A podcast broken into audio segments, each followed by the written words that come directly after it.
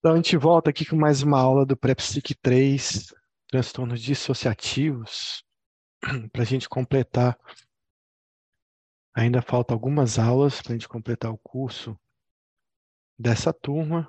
Então, a gente vai concluir mais um tema, que é um tema difícil, né, o transtorno dissociativo, porque a gente não vê muito na nossa prática, mas está descrito aí na literatura, tem até filmes, séries sobre transtorno dissociativo de identidade, por exemplo. Na Netflix tem várias séries. Então, gente falta a gente falar, abordar sobre transtornos da infância, né? TDAH e, e deficiência intelectual. Se eu me recordo, acho que só falta esse tema e transtornos ligados ao sexo também. Eu vou só confirmar se sono, né? Se a gente já viu o sono, eu acredito que sim. Mas na minha memória ainda eu vou confirmar esses temas aí que ainda faltam. Bom, então vamos ver esse caso aqui de paciente de 28 anos, declara que grande parte de sua vida desde os 12 anos também fora pontuada por episódios de amnésia. No trabalho, em seu casamento, no nascimento de seus filhos e na vida sexual com o marido. Relatou alterações confusas em habilidades, por exemplo, ouvia com frequência que tocava bem piano mas não tinha consciência de que sabia tocar. Seu marido contou que ela sempre foi esquecida de conversas e atividades familiares. Ela, ele comentou, também comentou que às vezes ela falava como uma criança, às vezes adotava um sotaque do sul e outras vezes ficava brava e provocativa. Ela frequentemente não tinha memória desses episódios. Questionada mais de perto sobre sua infância, a paciente pareceu entrar em um transe e disse: Eu não quero ser trancada no armário, com voz de criança. Então, qual o diagnóstico dessa paciente aqui? É um transtorno dissociativo de identidade, é uma amnésia dissociativa, é um transtorno de despersonalização, desrealização, é um transtorno de simulação ou um transtorno factício.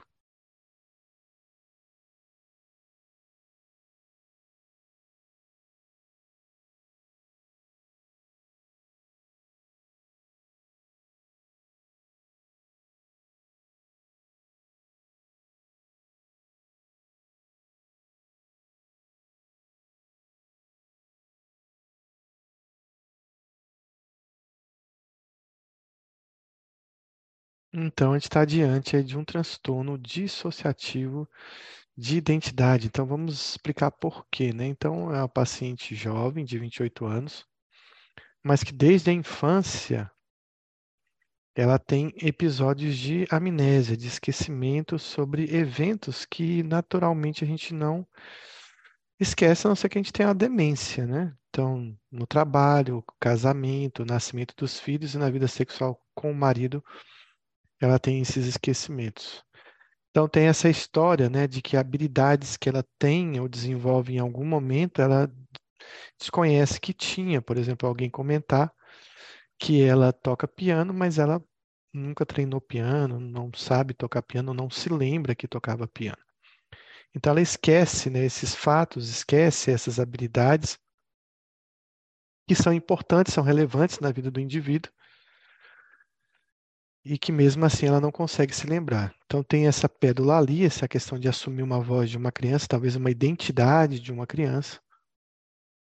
Também assumir um sotaque diferente, né? Também provavelmente assumindo uma outra identidade. E esse comportamento que ela tem aí durante a entrevista, como se ela estivesse num transe, ou tivesse assumido uma nova identidade, falando aí com uma criança. Então, é o que a gente percebe nessa história é que existe uma amnésia, né, que a gente pode lembrar da amnésia dissociativa, mas além dessa perda de memória, de eventos e fatos importantes, ela tem desenvolve uma nova identidade, talvez não com características assim próprias de ter um nome, né, de descrever essa identidade, mas se percebe que ali falando como criança ela não está sendo ela naquele momento e assumindo uma nova identidade infantil. Então, dissociar envolve alterações importantes da psicopatologia, envolve a consciência, né? porque eu posso dissociar e ficar num transe e não responder, por exemplo, a, a ao meio externo, então seria um estreitamento, né, do campo de consciência. Ela envolve também a memória, né, então o distúrbio de esquecer coisas ou lembrar coisas que de repente não aconteceram ou, ou a própria pessoa, outras pessoas desconhecem, né? Então uma memória nova e também, às vezes, dissociar envolve assumir completamente uma nova identidade, temporariamente ou ao mesmo tempo, uma identidade trocando com a identidade do indivíduo. Também dissociar envolve as emoções, porque essa nova identidade pode ter emoções diferentes, pode ter percepções diferentes, pode ter identidades que têm alucinações e, e têm alterações da percepção. E pode envolver aí também a questão da representação, né, de como esse indivíduo de repente se sente, né? Então, por exemplo, quando o indivíduo ele dissocia, assume a identidade de uma criança, ele pode assumir comportamentos ou aspectos físicos de uma criança. Não que a gente vá ver isso, mas ele vai sentir isso. Então, por exemplo, um paciente que assume uma identidade de idoso, ele pode andar como idoso, ele pode andar com dificuldade, como se realmente ele tivesse é, entrado num corpo de idoso, né? Um paciente assumir a identidade de uma gestante pode assumir a marcha de uma gestante, né? Posicionamento e comportamento de uma gestante. Então, existe uma alteração da representação do corpo também nessas dissociações, então, a representação corporal. Bom, isso envolve também um comportamento, que existe uma mudança comportamental e às vezes uma perda de controle sobre não só a vontade, né, o desejo, a, a, o raciocínio, o pensamento do paciente, mas também um controle sobre o corpo do paciente. Então, uma identidade pode controlar esse corpo de uma forma diferente. Então, o controle motor pode estar alterado. Existem várias formas de dissociar, uma de forma súbita, mas alguns pacientes podem ter uma dissociação de forma gradual, que é o que aconteceu com essa paciente que desde os 12 anos de idade ela vem mudando né, o comportamento, mas também pode ser de forma súbita, geralmente relacionada a algum trauma. A dissociação ela tem uma relação, né, muitas vezes com eventos traumáticos e às vezes até a dissociação ela tem um aspecto de tentar proteger o indivíduo daquele, digamos, de se situar dentro dessa situação, talvez assumindo, né, uma, uma uma nova realidade que seja menos nociva, menos tóxica, menos dolorosa para esse indivíduo. Ele também pode ter um caráter transitório, é, e muito ligado ao estresse também, mas pode ter um caráter crônico, como a gente viu nesse caso aí que a gente estudou. Então, existem sintomas positivos, coisas novas que acontecem, por exemplo, essa paciente, ela desenvolveu uma personalidade de uma criança, então assumiu uma voz diferente, um comportamento infantil, que são sintomas positivos da dissociação, mas também pode ter sintomas negativos. Né? Então, sintomas positivos estão relacionados a intrusões na consciência, no comportamento, é, uma perda da continuidade da experiência subjetiva, com fragmentação da identidade, despersonalização, desrealização. E você tem os sintomas negativos, principalmente aí a questão da memória, a questão da amnésia, uma incapacidade de acessar informações e de controlar funções mentais e motoras que normalmente seriam de fácil acesso ao controle, informações relevantes da vida do indivíduo. Então, a gente tem dentro desse capítulo os transtornos dissociativos, a gente tem como primeiro transtorno, o transtorno dissociativo de identidade. Nós temos o, trans, o transtorno de amnésia dissociativa, onde existe uma perda de memória, mas não se assume uma identidade diferente. Eu posso até esquecer completamente a minha identidade, mas sem assumir um, um novo comportamento ou assumir uma identidade diferente. E nós temos o transtorno de desrealização e o transtorno de despersonalização. A gente vai falar sobre esses três componentes, esses três diagnósticos que a gente tem lá no DSM-5. Então, o transtorno dissociativo de identidade tem a ver com a formação de uma nova identidade ou a convivência de várias identidades se alternando no indivíduo. Então, essa é a característica desse transtorno. Principal, né? Identidades novas, pessoas novas habitando o mesmo corpo, com características, gostos, desejos, humores totalmente diferentes do indivíduo padrão. É, pode haver uma ruptura né, com a identidade atual e assumir uma identidade nova, completa, que assume a vida daquele indivíduo, mas pode ter alternância também entre as identidades. Ele pode retornar à identidade habitual e depois assumir uma nova identidade e retornar de novo, como acontece nessa paciente, que ela parece estar sempre trocando de identidade. Então, um transtorno chamado transtorno de múltiplas personalidades, mas pode ser apenas mais uma, né? não precisa ser várias, que também é chamado de transtorno com os alters egos ou auto-estados ou alter identidades ou partes né, de um indivíduo que assume a identidade do indivíduo. Então, o que a gente vê é um transtorno onde duas ou mais estados de personalidade distintos habitam a vida de um indivíduo. Dentro desse transtorno, a gente tem o transtorno de transipossessão.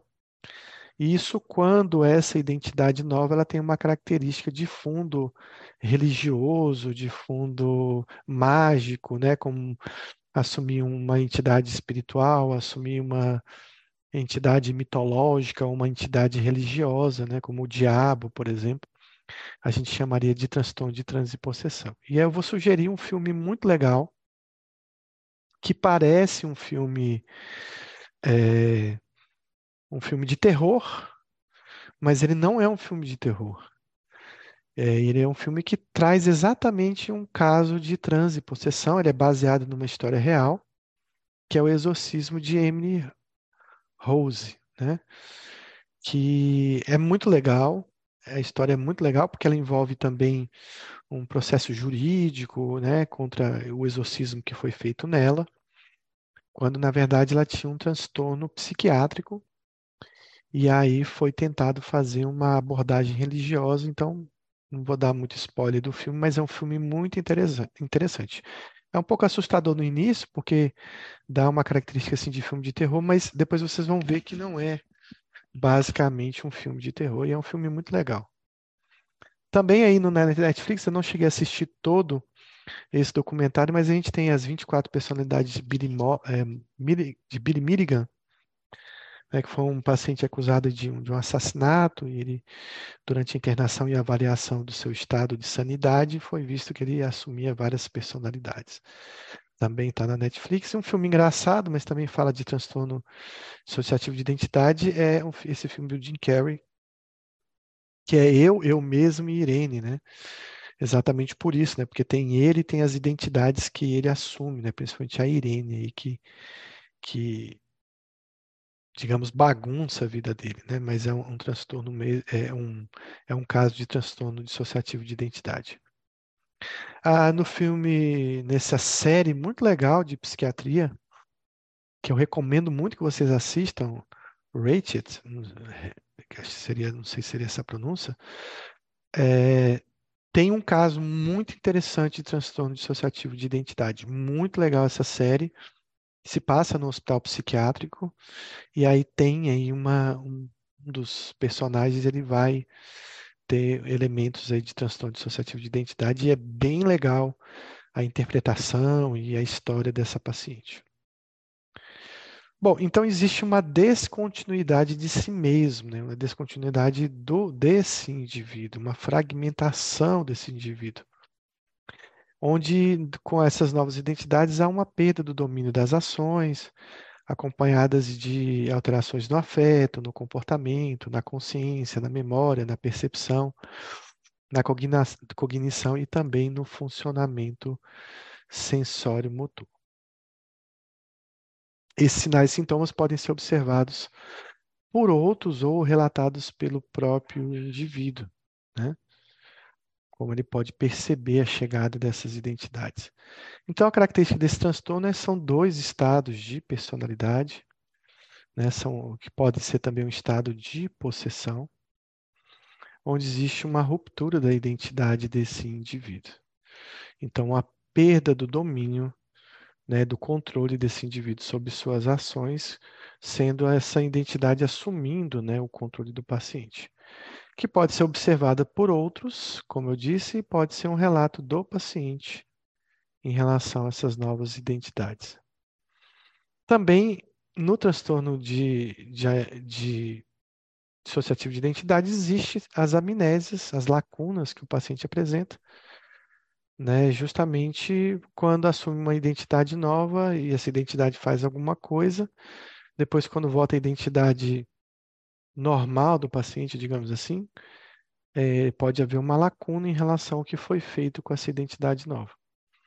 Existe um prejuízo funcional, existe um sofrimento que prejudica esse indivíduo, que não é provocado por um, não está dentro de um contexto de cultura, nem um contexto de religião. Então, assim, por exemplo, os transes, né, relacionados a algumas religiões, como por exemplo os médiums, né, pai de santo, por exemplo, é, não entra no contexto de um transtorno dissociativo de identidade, mesmo que ele lá esteja lá assumindo a figura religiosa como Exu, alguma coisa assim, não é considerado um transtorno dissociativo de identidade porque ele está dentro de um contexto religioso limitado, não causa sofrimento, digamos assim, e ele acontece geralmente nesse ambiente é, específico, né, controlado, digamos assim, não acontece na vida do paciente. Agora, alguém que está de repente no supermercado e tem uma possessão dessa e né, que causa um prejuízo talvez social para o paciente, a gente considera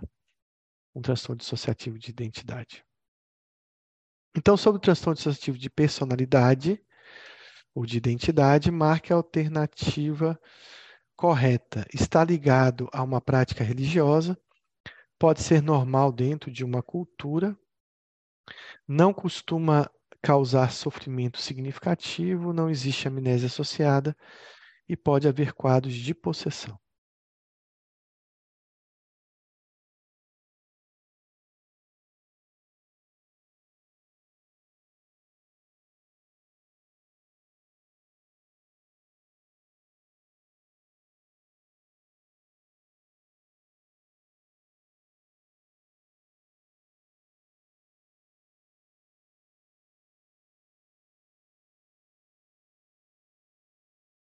Então, para me classificar um transtorno dissociativo, ele não pode estar ligado a uma prática religiosa, ele não está ligado a uma cultura, ele tem que causar sofrimento e ele tem uma amnésia associada. E a gente marca a alternativa certa, que é a letra E. Ele pode estar ligado a quadros de transe e de possessão, sim, se a figura de identidade tiver essas características. Então, a maioria dos indivíduos com transtorno dissociativo, eles podem, é, que não envolve possessão, não exibe abertamente a descontinuidade da identidade por períodos prolongados. Então, é difícil algum caso como que a gente viu da mulher ou desse Billy Milligan, por exemplo, que o paciente assume identidade e fica muito tempo. Geralmente, os transes e possessões é que duram mais tempo, né? Então, são casos raríssimos que a gente vê na, tanto na literatura quanto na prática. A forma né, do transtorno de possessão manifesta como comportamentos que surgem quando um espírito ou uma entidade, digamos assim, sobrenatural, uma entidade externa assume o controle dessa pessoa. Então, sobre o transtorno dissociativo de identidade, vou colocar identidade para ficar mais fácil da gente gravar. Marque a alternativa incorreta. Períodos longos de perturbação de identidade pode ocorrer quando pressões psicossociais são graves e prolongadas. São observadores despersonalizados de suas próprias falas e ações e podem sentir-se incapazes de reverter essa situação. Essas pessoas também podem relatar a escuta de vozes, por exemplo, voz de uma criança, voz de uma entidade espiritual, elas podem ter atitudes, opiniões, preferências pessoais, por exemplo, acerca de alimentos, de, de atividades, de roupas, que podem mudar subitamente. Alguém que não gosta, de repente, de uma verdura e começa a comer quando assume essa nova identidade, ou gosta de um tipo de cor, de roupa, é, existe uma mudança a depender da identidade que assume. E a letra E costuma se apresentar com alternância de identidade em todas as consultas.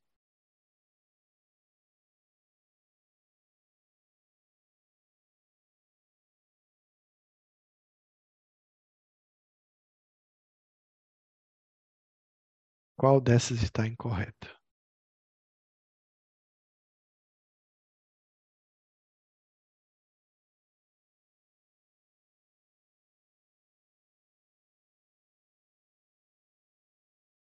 Então é exatamente isso que a gente vê, né? É, eu, a minha experiência como médico envolve algumas algumas situações meio sobrenaturais que eu já vivi. E, e é interessante você conversar com uma nova identidade da pessoa. Então eu já tive algumas experiências nesse nível, mas assim é bem raro a gente ver na prática a gente assumir isso, né? E assim, dependendo da do sua afeição religiosa, às vezes você fica extremamente confuso do que você está vendo, né?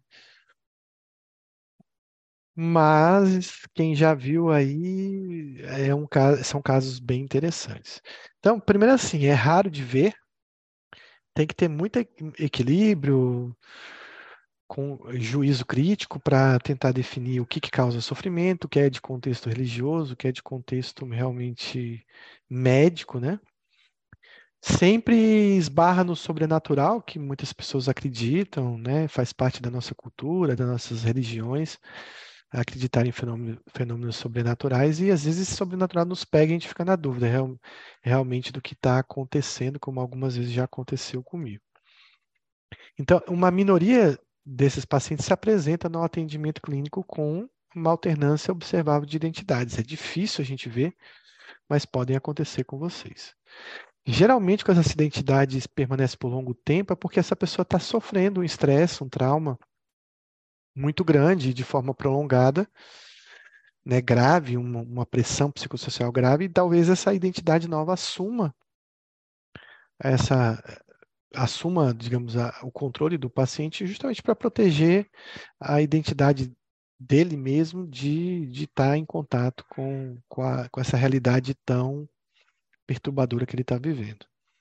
Alguns pacientes referem que eles observam o próprio corpo de fora, como se eles tivessem saído do corpo, fosse um espírito, digamos assim, ou se mantivesse a sua consciência distante daquele corpo e observando o próprio corpo e essa nova identidade assumindo o corpo dele, falando, fazendo as ações e ele fica assistindo isso como se estivesse lá num canto da sala assistindo, que a gente chama de observador despersonalizado.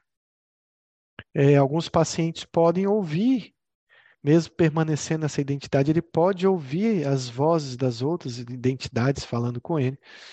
Então, tem um mecanismo aí de, de alucinação auditiva, né?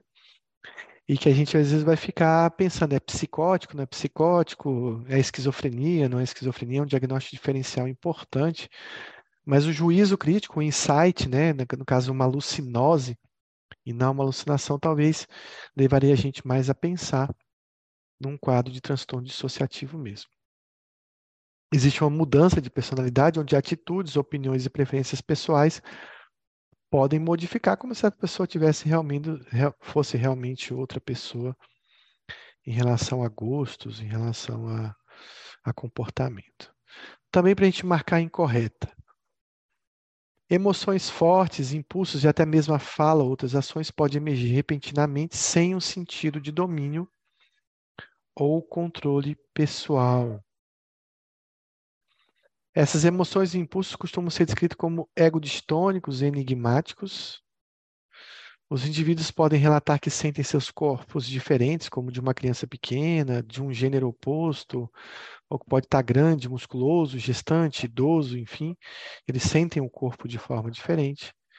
Eles apresentam, não, transtorno de de identidade geralmente está associado a convulsões e epilepsia.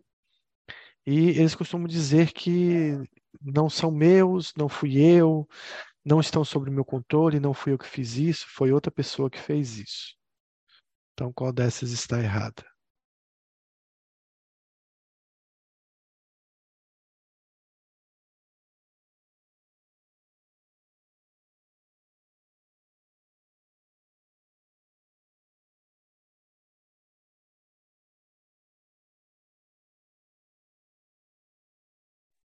Então é importante dizer que na, no transtorno dissociativo de identidade, a epilepsia é um diagnóstico diferencial.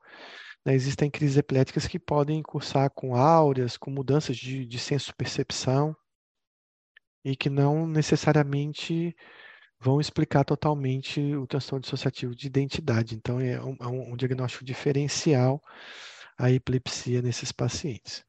Então, emoções, impulsos, falações perdem o domínio, né, e tem um controle sobre essa nova identidade, como se fosse um, se virasse o fantoche dessa nova identidade.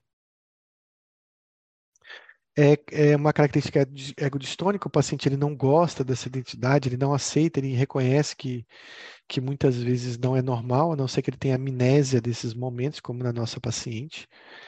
Eles descrevem esse, esse evento como um evento enigmático, eles podem sentir o corpo diferente, né? Então acontece aquela mudança que eu falei da representação corporal ser modificada. E eles se sentem fantoches ou se sentem sob domínio dessa identidade, dizendo que aquilo que ele disse não foi ele, que esses atos não são meus, essas atitudes, e não estão sobre o meu controle, são falas importantes. É, eles podem ter sintomas conversivos, eles podem ter convulsões não epiléticas, né, ou pseudoconvulsões epiléticas, né, de cunho conversivo, mas eles não podem ter epilepsia mesmo, que é um diagnóstico diferencial.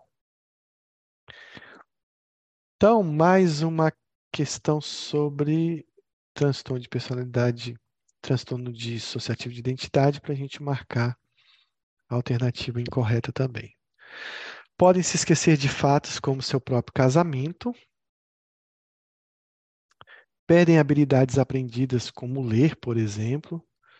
Podem encontrar objetos inexplicáveis em suas sacolas de compras ou de outros, perten outros pertences. É, podem ter níveis menores de suscetibilidade à hipnose e podem ter fugas dissociativas na quais a pessoa realiza uma viagem dissociada. São comuns. O paciente some, desaparece quando essa, essa identidade pode assumir é, o controle dessa pessoa e ela viajar, desaparecer ou ir para outro lugar.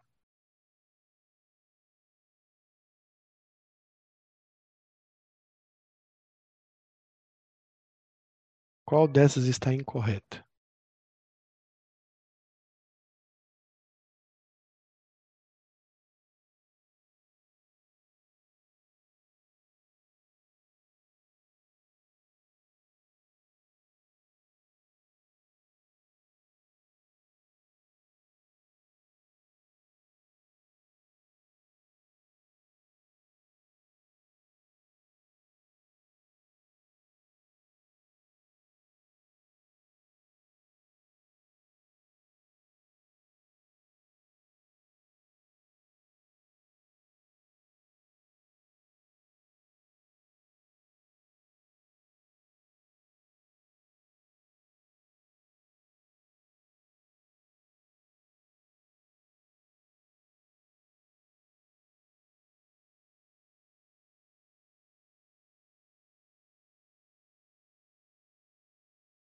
Então, essas pessoas que têm transtorno dissociativo de identidade, eles são muito suscetíveis à hipnose.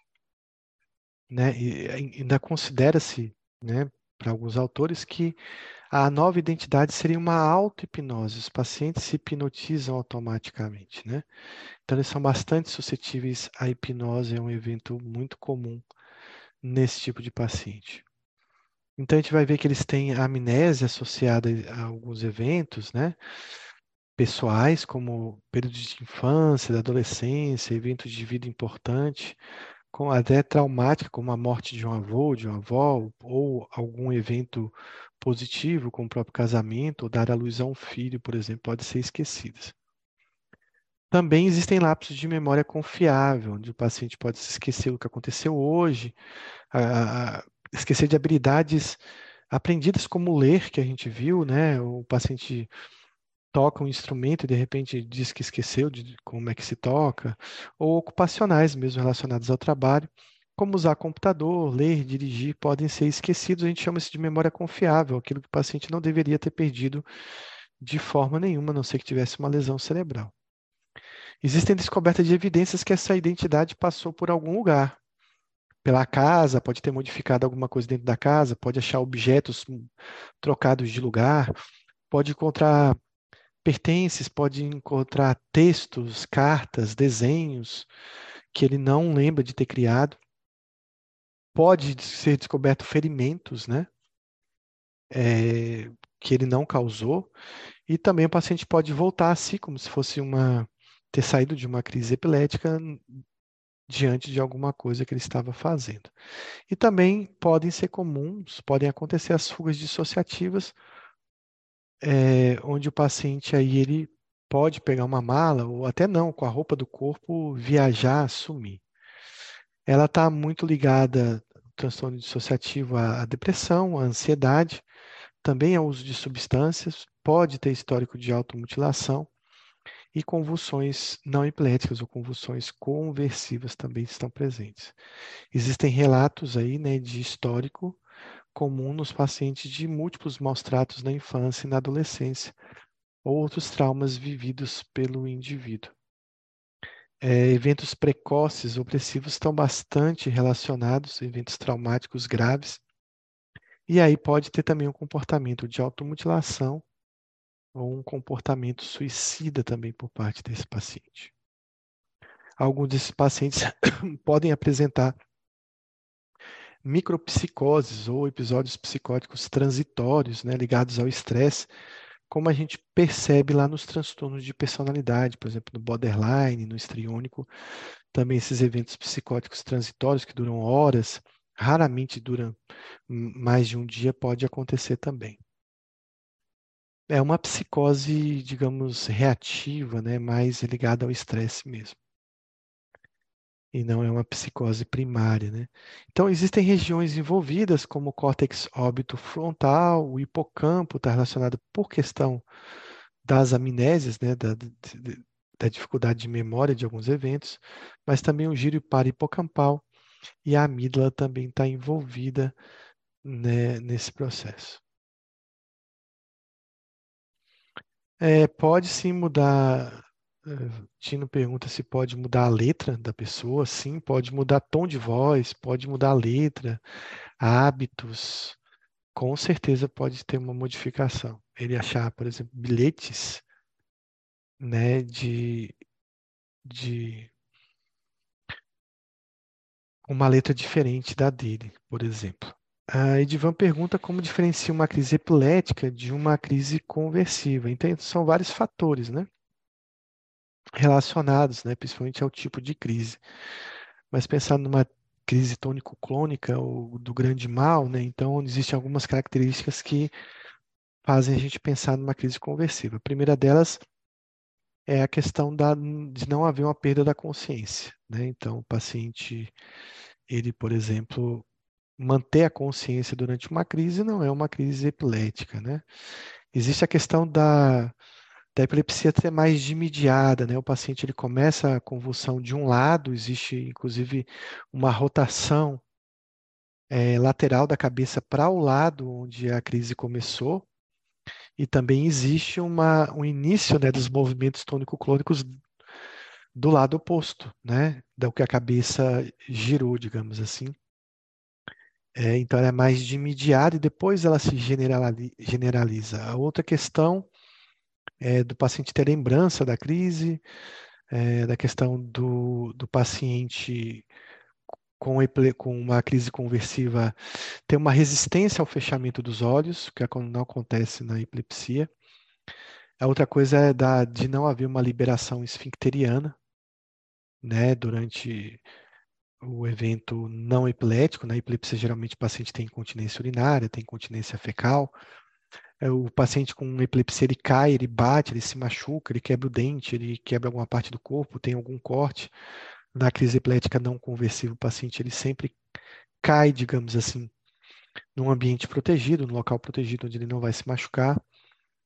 A questão também da a epilepsia, a crise, ela não é suspensa subitamente, o paciente vai é, é, melhorando da crise, geralmente tem um período pós-ictal confusional, e na crise não epilética, o paciente melhora subitamente e, e muitas vezes retoma, recobra rapidamente né, a consciência sem nenhum tipo de confusão, nenhum tipo de estado de delírio ou confusional. Então, essas são algumas, entre outras características que a gente tem na crise conversiva. Então, sobre o transtorno dissociativo de identidade, marca incorreta. Está associada a experiências devastadoras na infância. Existe uma proporção levemente maior de casos em homens, segundo o DSM-5. Existe uma correlação genética importante. A presença de doença médica grave traz pior prognóstico. É, identidades fragmentadas podem adotar forma de espíritos, divindades, demônios, animais ou figuras místicas de possessão.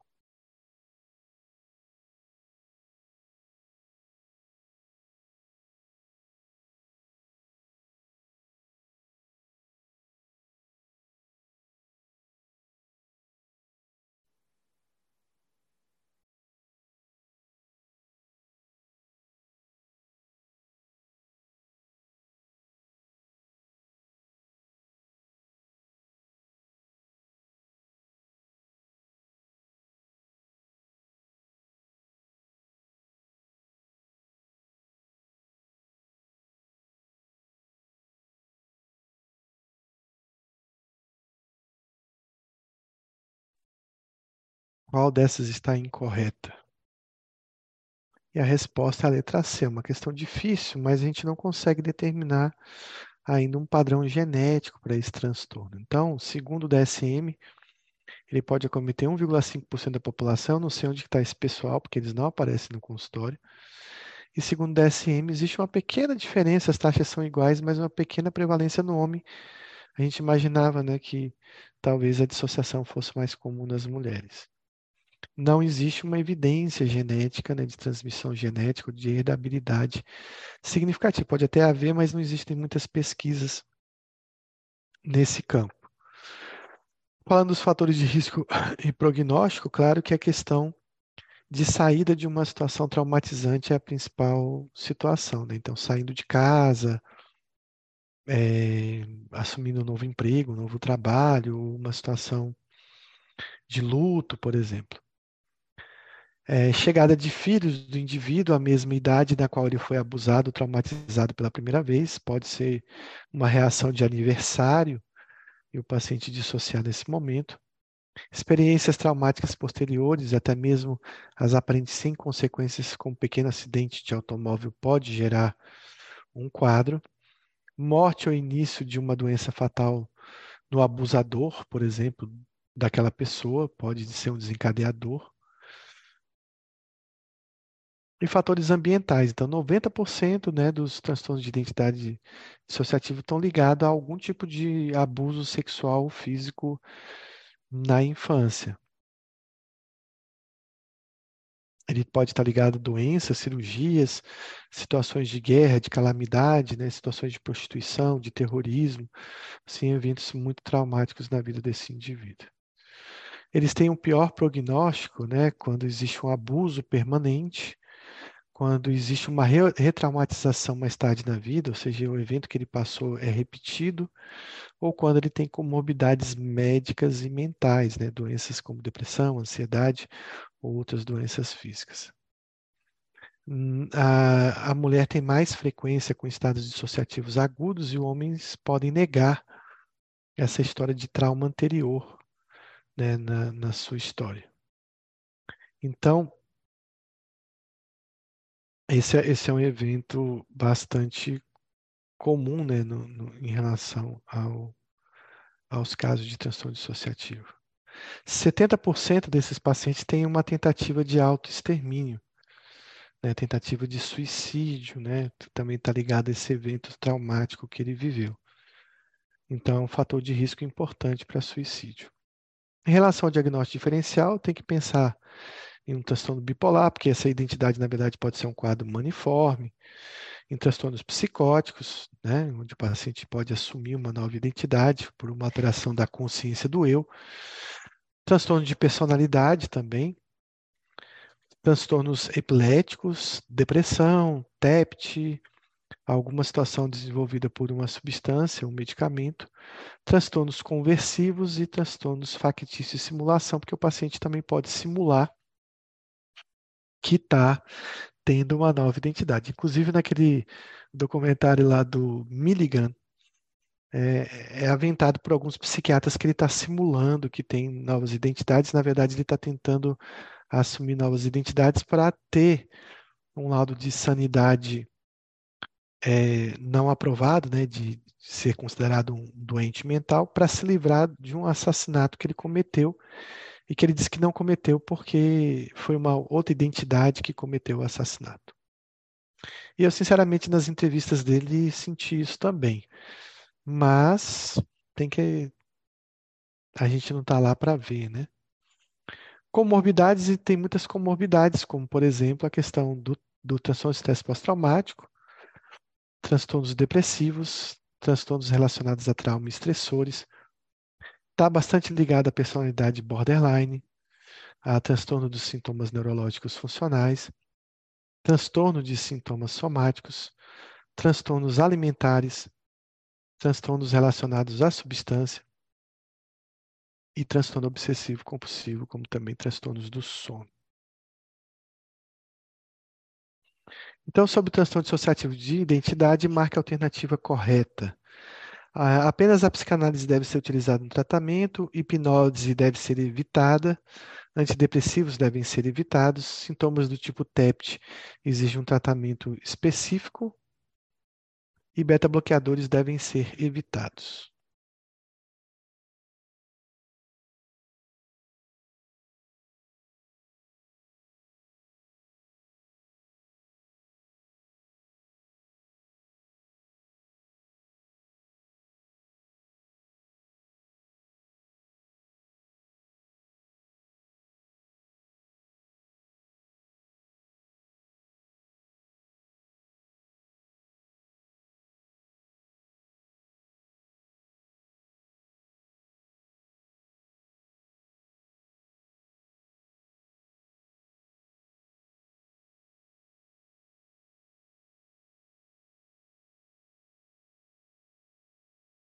Então, a alternativa correta aí é que o paciente que tem TEPT tem que receber um tratamento de TEPT se ele tiver TEPT comórbido associado, né? A gente vai falar um pouquinho sobre o tratamento que nem existe tanto, né? Mas ele é baseado na psicoterapia e aí envolve várias modalidades, como terapia psicanalítica, terapia cognitivo-comportamental, e também a hipnoterapia pode ser utilizada. Então, a hipnose pode ser utilizada, inclusive, para regredir o paciente até aquele evento traumático, né, para que eles nos conte informações sobre o evento traumático. Então, a hipnose ela serve para aliviar impulsos autodestrutivos, reduzir sintomas, deve ser feito por um profissional bem capacitado. A hipnose tem alguns problemas. Ela lida aí com os flashbacks, com alucinações dissociativas e com experiência de uma influência passiva, né, de uma alteração da consciência da atividade do eu. Então, a hipnose serviria para modular isso. Uh, os medicamentos, então, os antidepressivos, costumam ser importantes na resolução, principalmente das comorbidades, da ansiedade, da depressão, de uma estabilização do humor, caso o paciente seja bipolar. Ele pode usar medicamentos para doença bipolar ou pode usar antidepressivos caso tenha depressão. E a melhora da depressão, às vezes, provoca uma melhora desses sintomas dissociativos. O TEPT exige um, um tratamento específico para TEPT, com redução dos sintomas intrusivos, da excitabilidade aumentada e da ansiedade desse paciente, que a gente já viu na aula de TEPT, o tratamento né, do TEPT. Que a gente utiliza antidepressivos, a gente usa beta-bloqueadores, clonidina, anticonvulsivantes e também os anti, não está aqui, mas também a gente utiliza bastante antipsicóticos e lítio, às vezes para tratar o TEPT. Então, em relação a remédio, não existe né, medicamento específico. Os antipsicóticos podem ser utilizados também para modular alguns sintomas que o paciente tem, como risperidona, quetiapina, ziprasidona lanzapina podem ser tentados nesse paciente. Então, aqui numa tabela lá do Kaplan, ele fala de várias medicações que podem é, melhorar alguns sintomas que o paciente tem, mas não existe nada específico, vai depender do sintoma impulsividade, automutilação, existem uma alucinose auditiva, então você vai optar por medicamentos que modulam impulsividade, que modulam, por exemplo, esse tipo de alucinação.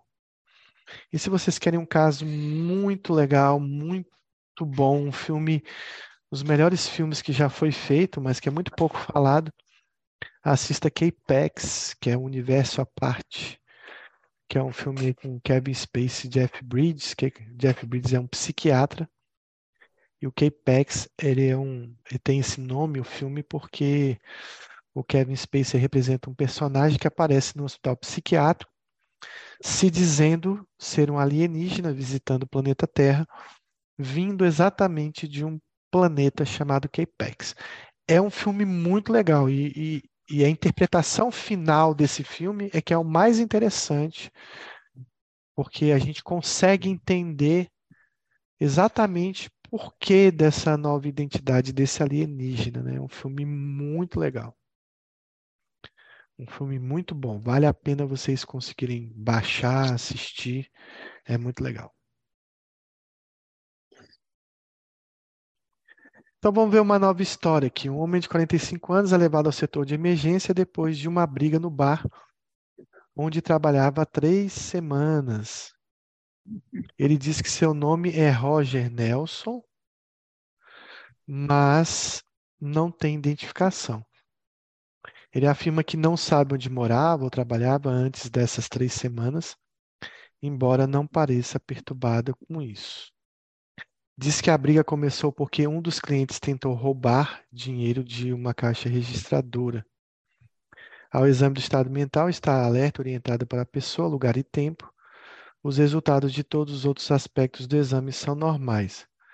E o exame físico mostra uma laceração de uns 7 centímetros no antebraço direito que requer sutura. Não há trauma na cabeça, nem outras anormalidades.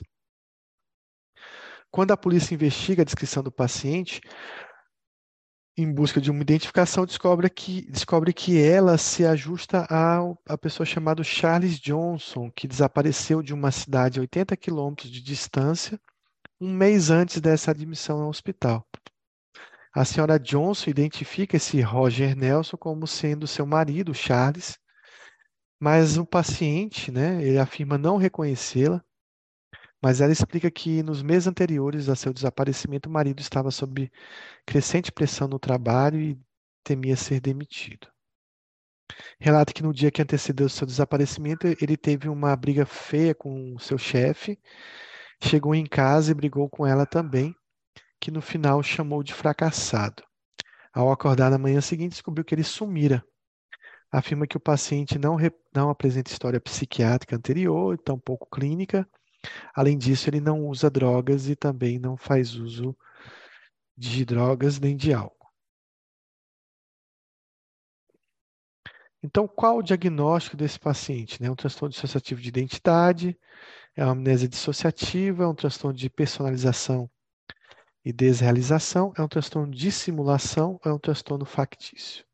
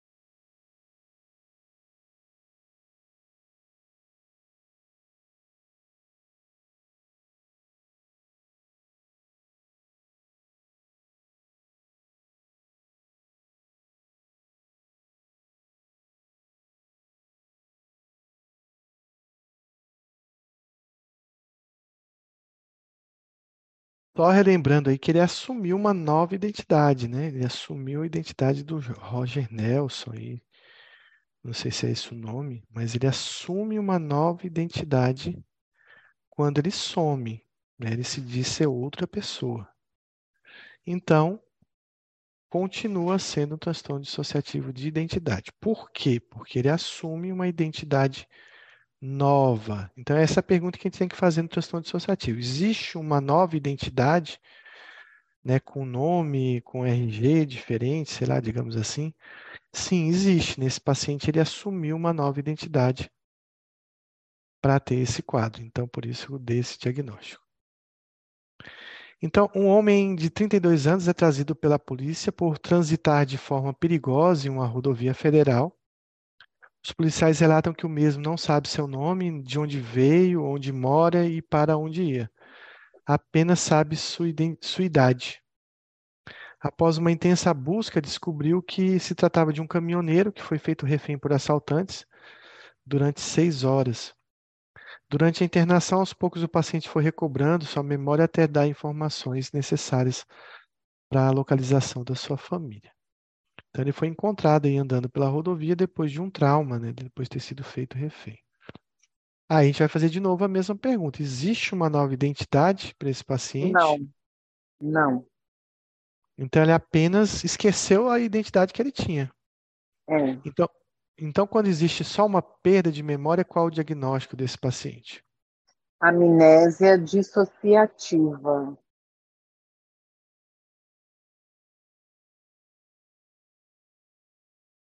Amnésia dissociativa. Vamos ver se tem mais alguém que concorda aí ou acha que é um transtorno de identidade.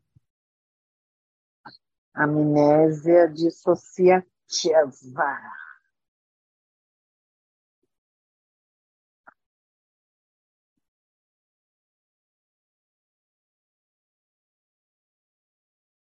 Então, esse é um caso específico de amnésia dissociativa, né? diferente do caso anterior, onde o paciente ele tinha realmente assumido uma nova identidade. Então, esse é um outro transtorno que a gente vai ver, mas aqui, nesse caso, a gente não vai falar de uma identidade nova surgindo, mas sim uma incapacidade de recordar informações autobiográficas, informações importantes, relevantes, aquilo que a gente chama de memória confiável.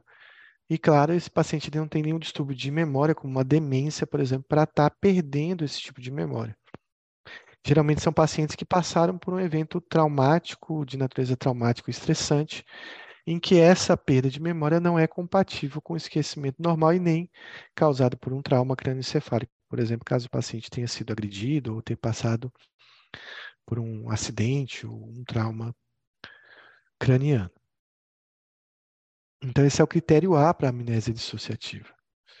Né? Então, a gente tem como critério A uma amnésia que pode ser generalizada da história de vida do paciente,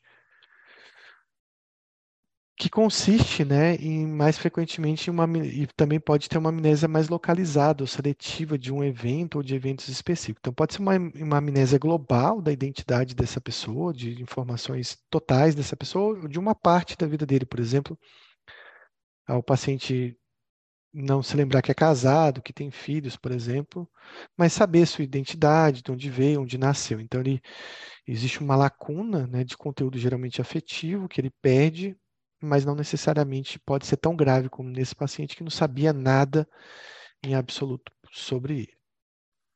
Também na amnésia dissociativa, depois desse trauma, como a gente viu ali, pode haver uma fuga dissociativa, onde o paciente faz uma viagem proposital ou fica perambulando, como aconteceu lá na BR, o paciente ficava perambulando sem saber informações pessoais ou informações autobiográficas. Então, o paciente esquece completamente que o seu pai tem um irmão que o abusava quando, com frequência na infância.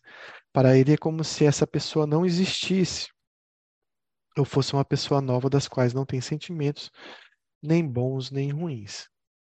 Então, que tipo de, de perda de memória esse paciente tem? Ele tem um tio que abusava dele e ele não se lembra desse tio, né? É como se fosse uma pessoa nova que ele não tem nenhum tipo de conhecimento. Seletiva. Seletiva. Isso, vamos aguardar os outros, as outras respostas aqui para a gente ver. Márcia. Seletiva.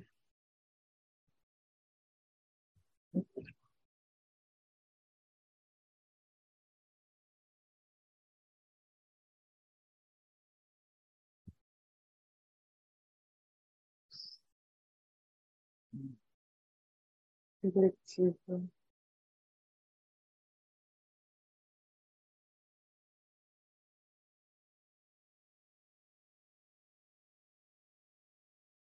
Então, nesse caso aqui específico, o paciente ele não só esqueceu do evento, de partes de eventos que tem um conteúdo afetivo importante, estressante para ele, mas ele simplesmente ele anulou uma pessoa como inteiro, como uma pessoa que ele não conhece, não tem referência nenhuma dela, né? Então, houve uma, uma, uma amnésia muito mais rebuscada, digamos assim, muito mais completa, muito mais sistematizada é a, a amnésia sistematizada é um tipo de amnésia seletiva, mas com, digamos assim, mais aflorada, com mais detalhes em relação a essa perda de, de memória. Então, não é só com partes do evento, mas às vezes anulando o indivíduo inteiro. Então, por isso que tem esse nome de amnésia sistematizada, como um delírio sistematizado, né? Diferente de um delírio bizarro, onde onde existe incongruências no discurso, na, no conteúdo daquela, daquela ideia.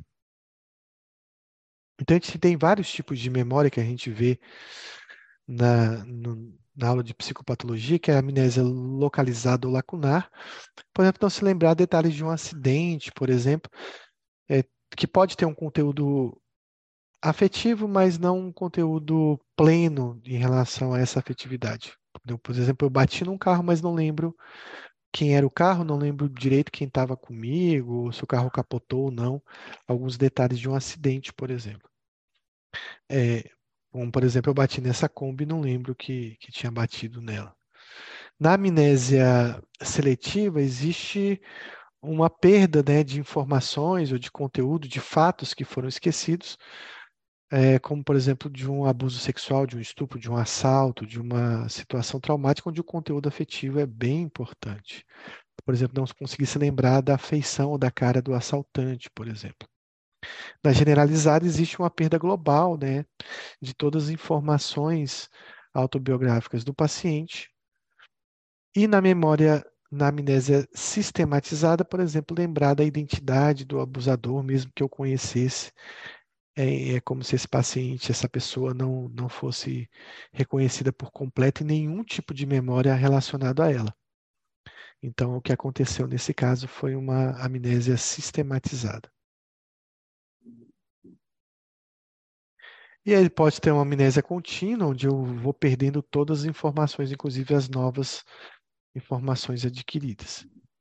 Então, sobre o transtorno de amnésia dissociativa, ele tem um prejuízo crônico de formar e manter relacionamentos satisfatórios. É, existe um histórico de trauma e abusos. Existe uma história familiar de automutilações ou de comportamento de risco. Tem facilidade de ser é, hipnotizado. É, disfunção sexual é incomum nesses casos.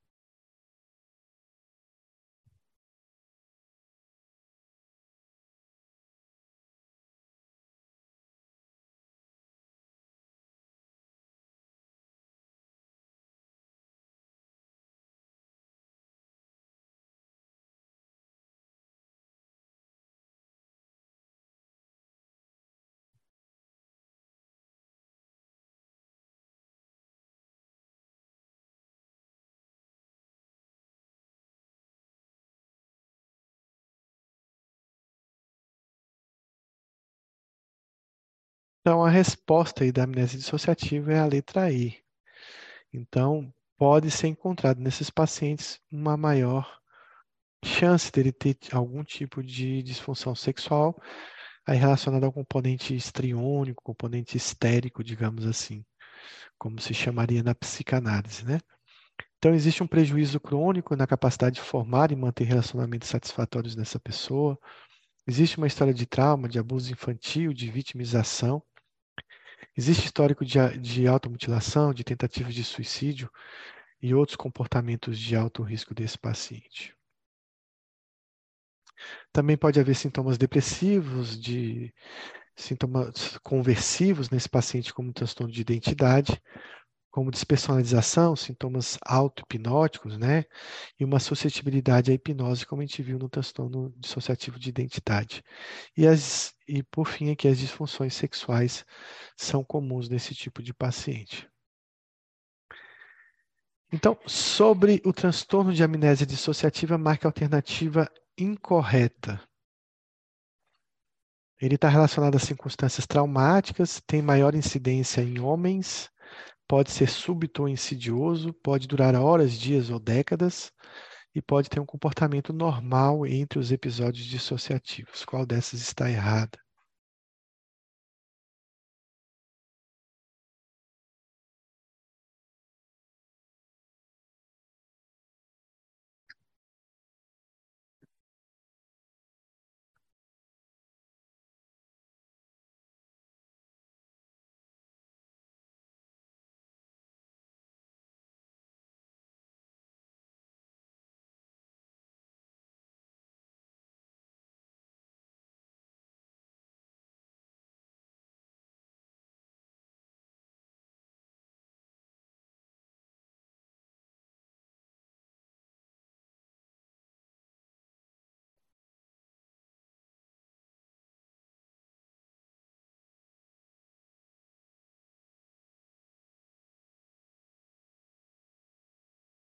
Então, errada aqui nós temos a letra B. Então, diferente do transtorno dissociativo de identidade, então a gente tem aqui uma prevalência em torno de 1,8% da população.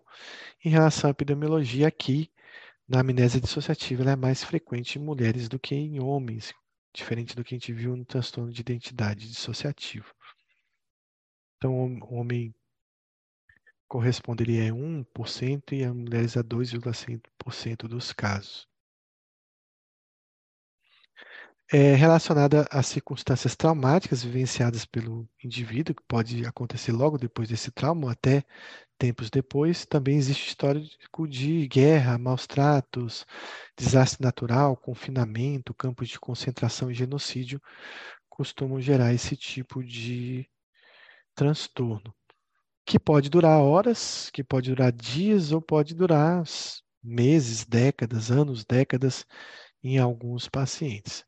Ele também pode ter um caráter súbito e insidioso.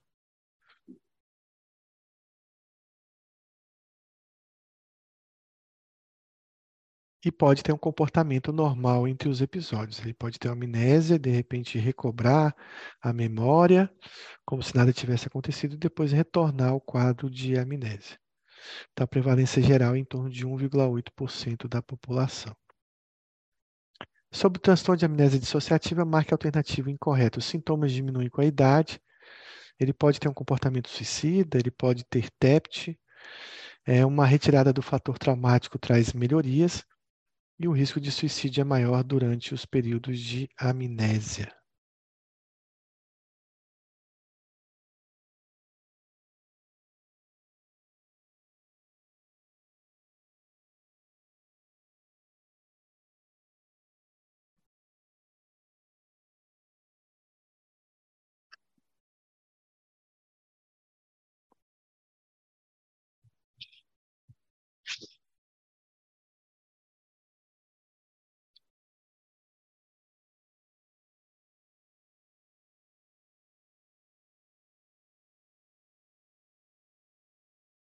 Então, incorreto aqui nesse caso aqui é que o risco de suicídio é maior durante o período de amnésia. Na verdade, a amnésia vem para proteger o paciente desse evento traumático. Então, quando ele recobra a memória, é que existe, né, se tiver vivenciado, por exemplo, um acidente, a morte de alguém nesse acidente, e tiver esquecido disso tudo, quando ele recobra a, a, a memória sobre os eventos, é que existe um maior risco de suicídio.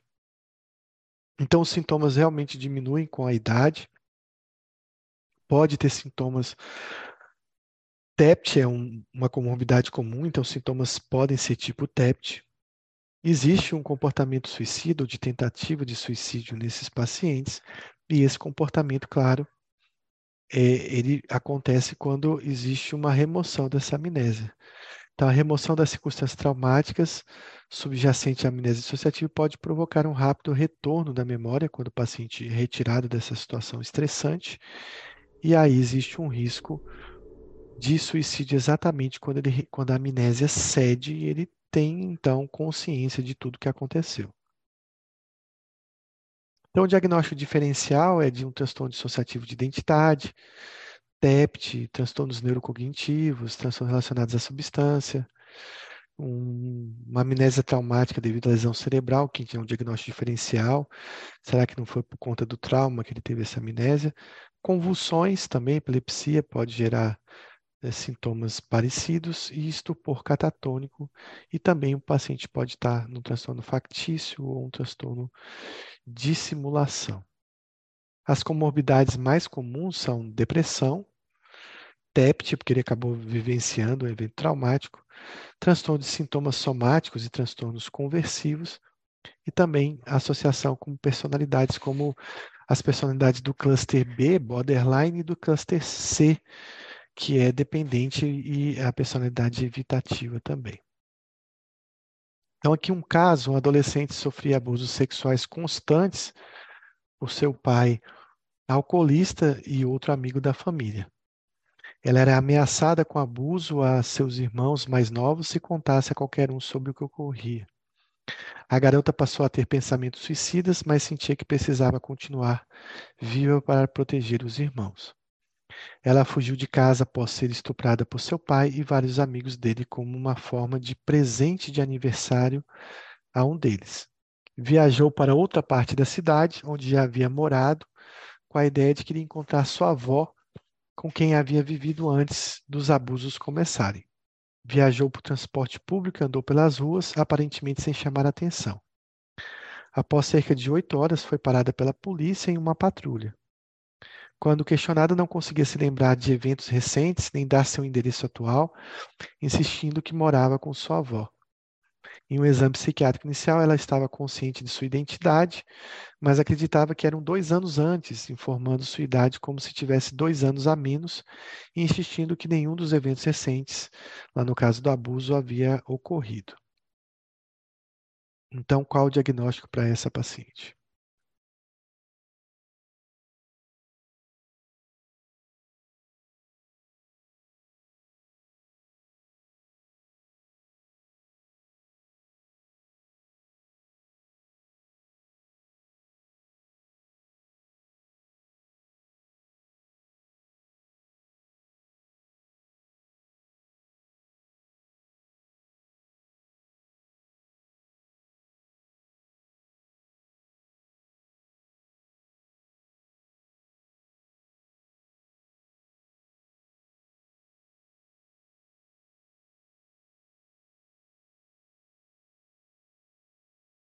Então, ela tem uma perda, né, da memória, principalmente dos dois últimos anos, mas ela não assume uma nova identidade. Então, é um caso de amnésia dissociativa. No caso, com fuga dissociativa, porque ela fugiu de casa e estava perambulando pela rua sem rumo, né, talvez tentando voltar para a casa da avó. Então, esse é um tipo, né, um especificador da, do transtorno de amnésia dissociativa com uma fuga dissociativa. O tratamento é o mesmo que a gente viu no transtorno de identidade dissociativa. São terapias que a gente pode fazer, tanto de cunho psicanalítico ou de TCC, mas também a hipnose pode ser útil para também reduzir os impulsos autodestrutivos, reduzir os sintomas de flashback, de alucinações e de experiências de influência passiva nesse paciente. Também a gente pode utilizar antidepressivos, principalmente se o paciente tiver ansiedade ou depressão, ou usar estabilizadores de humor, caso seja bipolar. Podemos fazer um tratamento específico para o TEPT, que provavelmente esse paciente pode ou não desenvolver, ou já desenvolveu, com as medicações típicas que a gente utiliza no TEPT, que também a gente já comentou no transtorno dissociativo de identidade. E a gente pode usar antipsicóticos também podem ser utilizados para manejo dos sintomas desse paciente. Então, aqui uma outra, uma outro caso de uma paciente R, uma estudante solteira de 27 anos, com mestrado em biologia, ela reclamava sobre episódios intermitentes de afastamento, normalmente associado com situações sociais provocadores de ansiedade. Quando questionada sobre um episódio recente, falou que sobre quando se apresentou em um seminário, de repente estava falando, mas não parecia que era eu quem estava falando. Foi muito desconcertante. Eu tinha a sensação quem está falando. Parecia que eu estava vendo outra pessoa falar, ouvindo palavras que saíam da minha boca, mas que não era eu dizendo, não era eu. Isso continuou por um tempo. Eu estava calma, me sentia até em paz, era como se estivesse bem distante, em algum lugar no fundo da sala só me observando, mas a pessoa que estava falando nem se parecia muito comigo, era como se eu estivesse vendo outra pessoa. A sensação durou o resto do dia e persistiu até o próximo, durante o qual se dissipando de modo gradual. Ela achava que conseguia se lembrar de experiências semelhantes durante o ensino médio, mas tinha certeza de que ocorreram pelo menos uma vez por ano durante a faculdade. Quando criança, a senhora R relatava sofrer frequentemente de ansiedade intensa e ouvir ou testemunhar discussões violentas e brigas físicas periódicas entre seus pais. Além disso, a família estava sujeita a muitos deslocamentos e mudanças imprevisíveis devido a intermitentes dificuldades de seu pai com dinheiro e emprego. As ansiedades da paciente não se reduziram quando os pais se divorciaram no fim da sua adolescência. Seu pai mudou-se para longe e teve pouco contato com ela. Seu relacionamento com a mãe tornou-se cada vez mais raivoso, crítico e conflituoso. Ela não tinha certeza se havia passado por despersonalização durante a infância, quando ouvia a briga dos pais. Aqui resta a dúvida se ela via realmente uma nova identidade, né? Mas pelo texto ali no final parece que não, ela é um distanciamento do corpo sem que ela tivesse uma identidade nova, né? Então uma sensação de separação do corpo, separação da sua personalidade. Então o diagnóstico dessa paciente é qual pensando nisso?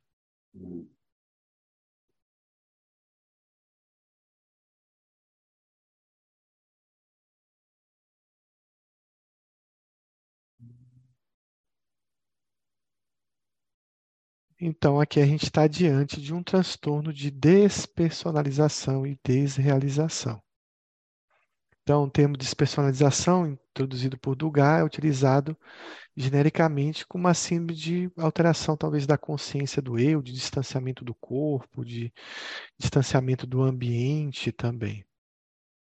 Em um sentido mais estrito, refere-se a um estado de perplexidade em relação ao próprio eu um sentimento de estranheza, de não familiaridade, de realidade em relação a si mesmo. Então, quais são os critérios né, do transtorno de despersonalização, de desrealização? Então, primeiro, uma presença de uma experiência persistente ou recorrente de despersonalização ou de desrealização. Despersonalização é uma estranheza em relação a si mesmo, Desrealização é uma estranheza em relação ao ambiente, que pode ter uma ou outra, mas pode ter ambas ao mesmo tempo. Então, uma experiência de realidade, de distanciamento ou de ser um observador externo de si mesmo, dos próprios pensamentos, sentimentos, sensações do corpo ou ações, né? Relacionados à alteração de percepção, uma sensação de distorção do tempo, o tempo está passando rápido demais, acelerado lento, sensação de irrealidade em relação a si mesmo, ou de uma anestesia tanto emocional quanto física. Então o paciente ele sente-se como se fosse um observador externo de si mesmo sem que outra identidade tivesse assumido o controle. E desrealização é uma experiência de realidade e distanciamento em relação ao ambiente ao redor. Os indivíduos ou objetos são vivenciados como reais ou estranhos, parece que está num sonho, é meio nebuloso, ou tão inertes ou visualmente distorcidos. Então, existe uma irrealidade ou um distanciamento nesses pacientes. Então, sobre esse transtorno, marque a incorreta. Nos episódios, os pacientes perdem a noção da realidade, pode ser relatado como uma experiência extracorpórea, pode sentir anestesia emocional ou física, podem ver objetos de tamanho, alter, de tamanho alterado, ou pode notar que as coisas ficam lentas ou rápidas demais.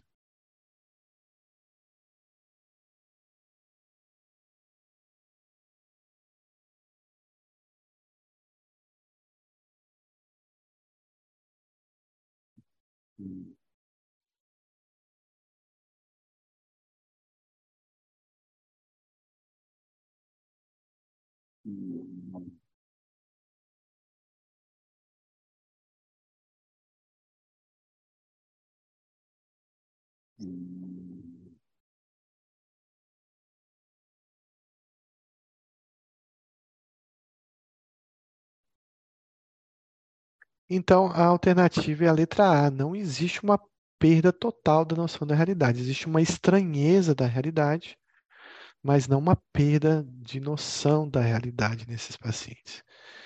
Então, o paciente ele mantém ali o juízo crítico, mas existe uma sensação de que está tudo estranho, que a gente vai ver nos critérios aqui desse transtorno. Então, a gente tem o teste de realidade permanece intacto nesse paciente, apesar da estranheza que ele tem do ambiente ou de si mesmo. Os sintomas causam sofrimento e prejuízo funcional, ocupacional em várias áreas do indivíduo. Essa perturbação não é atribuída a efeitos fisiológicos de uma substância ou de uma condição médica, por exemplo, depois de uma convulsão ou depois de uso de um medicamento. E a perturbação não é explicada por algum transtorno mental, como esquizofrenia, pânico, depressão, ou, ou TEPT, ou outro transtorno dissociativo. Durante a experiência de despessoalização ou desrealização, o teste de realidade permanece intacto nesse paciente. Então, eles podem dizer: não sou ninguém, não tenho identidade, me sinto estranho, sinto que meus sentimentos, sei que tenho sentimentos, mas não consigo senti-los, me sinto anestesiado, sensação de uma cabeça vazia, por exemplo. Ou me sinto como um robô autônomo, numa perda de controle de fala e dos movimentos, sem que exista, uh, sem que o paciente assuma uma nova realidade. Então, de novo, aqui é o conceito de despersonalização e desrealização que eu já tinha falado. Também alguns pacientes podem ter experiências corporais anômalas, né? uma realidade de si mesmo, alterações de percepção, uma anestesia física, emocional ou distorção do tempo de recordação também alterada. Então, esse paciente ele pode ter distorções visuais, né? ter macropsia, micropsia, desmegalopsia, que seria distorções das imagens, também pode acontecer, ver a coisa como tridimensional, então pode ter alterações visuais da senso-percepção nesse paciente. E esses episódios são caracterizados por um sentimento de realidade ou distanciamento de indivíduos, objetos ou do meio, mas como disse, o teste de realidade ele é preservado, como ver as coisas, por exemplo, passando rápidas demais. O paciente pode ter uma sensação de que está enlouquecendo, de que está vendo a realidade de uma forma nova e diferente, mas que ele sente que é ego distônico, que é patológico por manter o juízo crítico. Então, mais uma, uma questão aqui sobre esse transtorno. A prevalência é igual entre homens e mulheres, com frequência persistente, costuma começar após os 20 anos, está ligado a estressores psicológicos está ligado à privação do sono e privação da iluminação.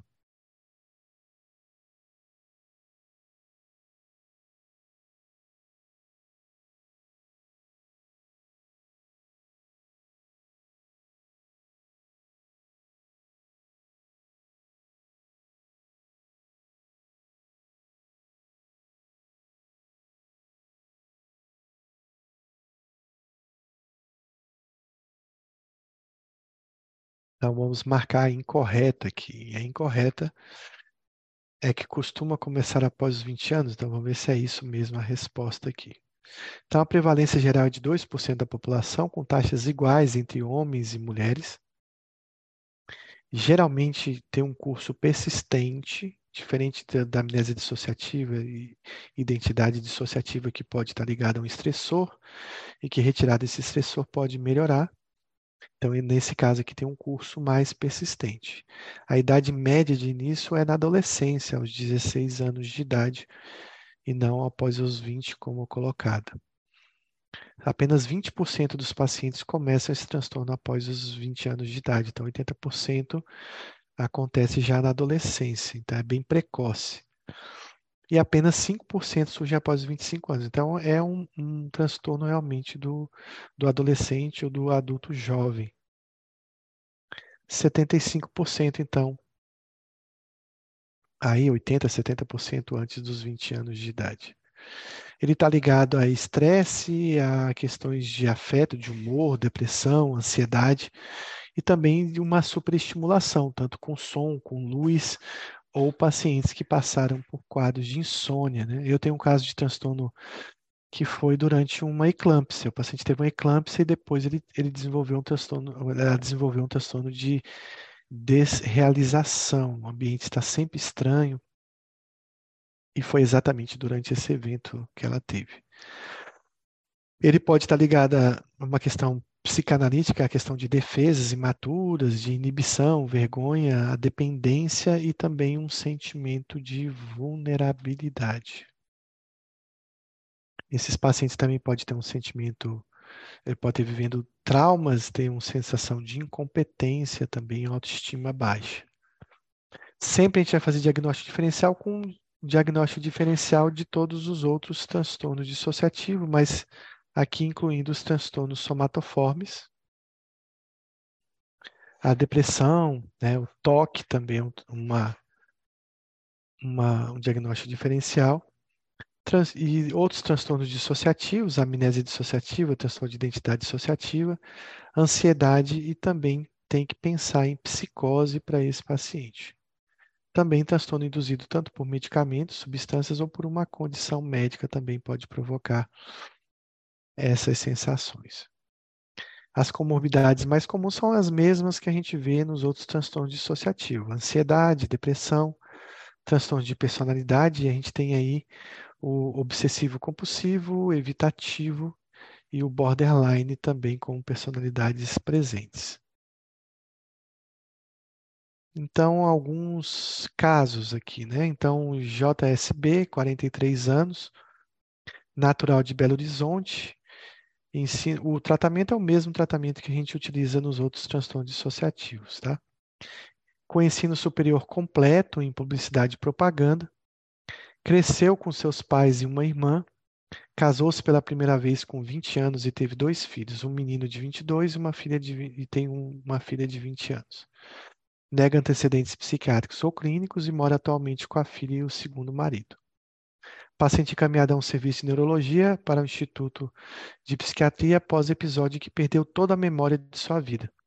Conta que estava em casa e parou de descansar um momento para descansar um momento em seu sofá. Quando acordou, não sabia onde estava, quem era aquele que estava ao seu lado, que era o seu marido, e não se lembrava de nada de sua biografia, família, profissão, casa, história de vida e etc. Foi levada então ao serviço de emergência e internada para uma investigação clínica. Após bateria de exames, que incluíram exames laboratoriais, eletroencefalograma, ressonância, análise do líquido cefalorraquidiano, foi sugerida uma etiologia psiquiátrica para o quadro apresentado, porque os exames se mostraram normais.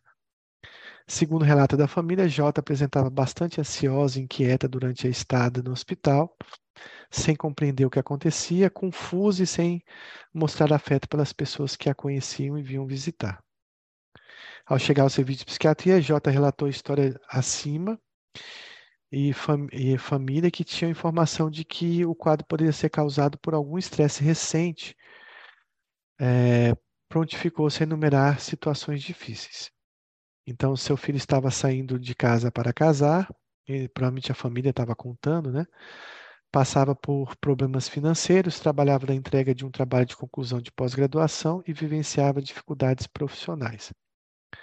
Então, exame físico e neurológico, a primeira consulta no ambulatório, não apresentava alterações clínicas. Durante acompanhamento psiquiátrico e psicoterápico, J passou a ajustar-se a uma vida nova e reaprender sua rotina e hábitos. sentia-se limitada pela família, que não aceitava as decisões que não fossem coerentes com o que conheciam previamente da paciente e julgavam na incapaz de decidir sua própria, sobre sua própria vida. Sempre parecia preocupada com o que deveria sentir em determinadas situações, se seria compatível com sua identidade ou história, e na impressão dos outros sobre ela. É, J passou a exibir episódios em que se perdia no trajeto reaprendido para o trabalho e não recordava o que tinha acontecido, com uma sensação de estar em transe. Tinha dificuldade de concentração e insônia e às vezes chegando a esquecer tudo o que havia feito em um dia inteiro.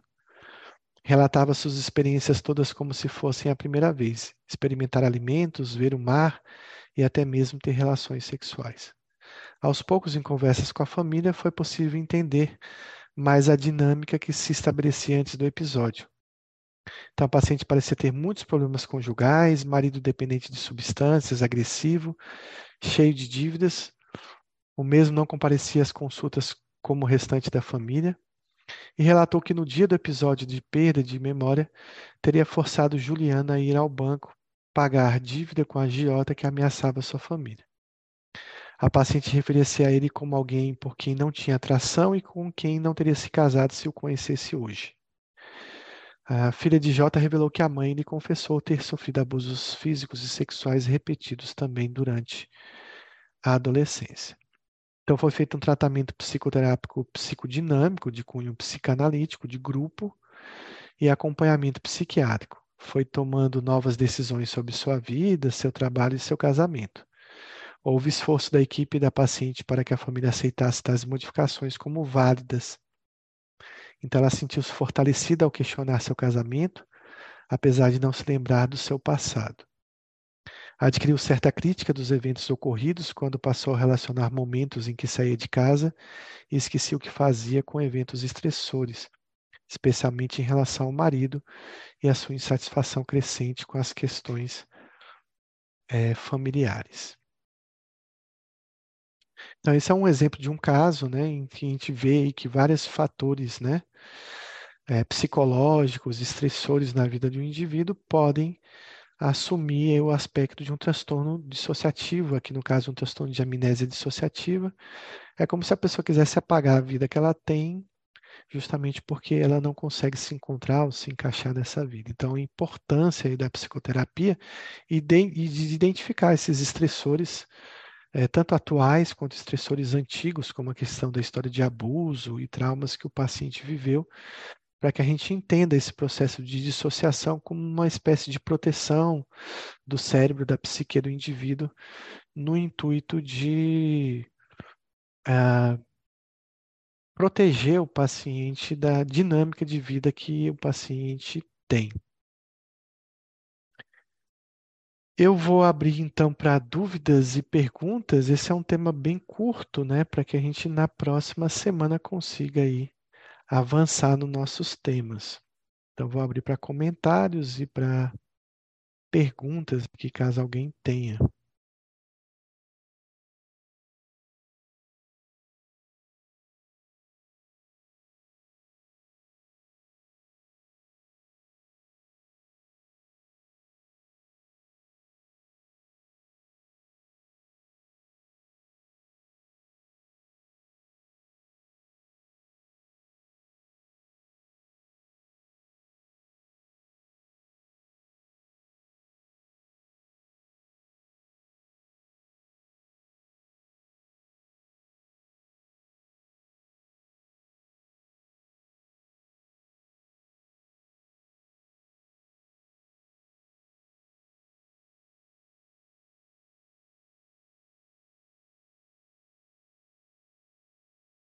Então, acho que não tem dúvidas, né? Quem puder ir assistir, reassistir as aulas lá no portal.